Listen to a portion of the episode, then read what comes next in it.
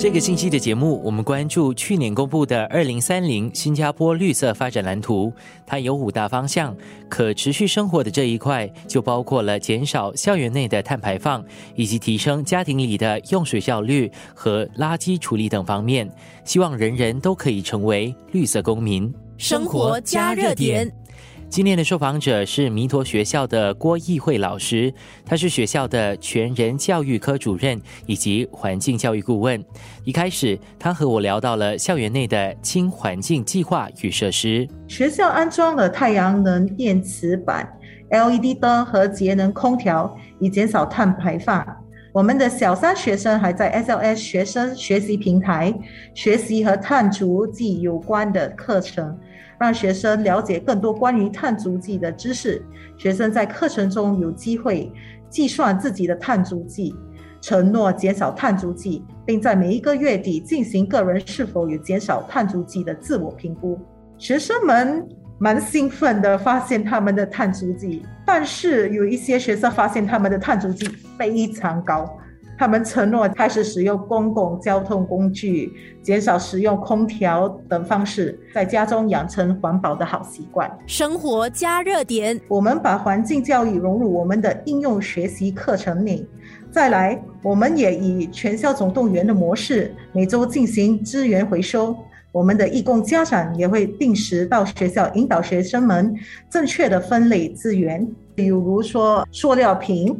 铁瓶、铁罐子之类有很多不同分类，他们就会分类成 Type One、Type Two 的塑料瓶。所以这方面来说，环保公司如果他们下来收集的话，能够防止回收的物品受到污染。第二呢，当然是要让我们的学生更了解为什么我们要回收干净的资源。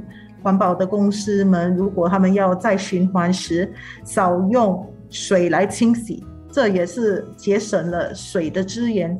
弥陀学校的学生也会有机会或推举成为班上的环保大使，学校会给予他们培训，希望用价值、技能和知识来培养下一代，成为负责任的环境管理者。每个班都会有两个学生，他们就是我们的环保大使，所以他们在班上就是推广资源回收，他们也是有义务提醒他们的同学们需要。在班上积极的回收垃圾，保持干净。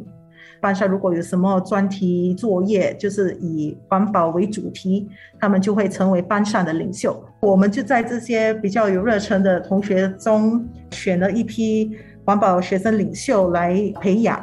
所以这些环保领袖呢，他们就会上我们的环保课程。他们就会学习一些更深一层的知识，然后讨论如何以不同的途径推广环保理念。郭议会老师接着聊到如何鼓励学生把所学的运用在生活中，例如减少能源使用和食物浪费等方面。因为我们希望我们的学生能成为生态公民，并把在校内学到的环保信念和方法推广到家里、邻里。甚至到社区里，所以我们在努力的通过学校的各种课程与活动，达到知情型的教育目标。所以，例如说我们在学期的时候，我们也是会以沟通的方式跟家长联络，让他们知道我们的环保的意识。还有，很像就是我们的每一周资源回收日，也是有鼓励学生的家人们也参与。最后，我和郭老师聊到了他自己怎么做环保，以及他如何把五个二运用在生活中。我自己能深深意识到天然资源有限，我们没有第二个地球了。当然，我自己我是主张环保意识包括了 Five R，所以很多人都很清楚什么是三啊 Three R，但是我自己认为是 Five R 环保理念。第一个呢就是拒绝使用，This，the first R 就是 Refuse。减少用量就是 reduce，第二个 R，第三个 R 就是重复利用资源，所以就 reuse，然后就修复再用 repair，而最后一个就是循环使用，就是 recycle。不只是三个啊就是变成了五个啊所以借此能惜福爱物，减少制造不必要的垃圾。也就是一次性的用品尽量不要用。所以一些小贴士就是，例如说我们如果有水瓶、水壶。能再次用，我们当然要再次用。所以如果需要复印资料，我们能采用双面纸张的复印方式。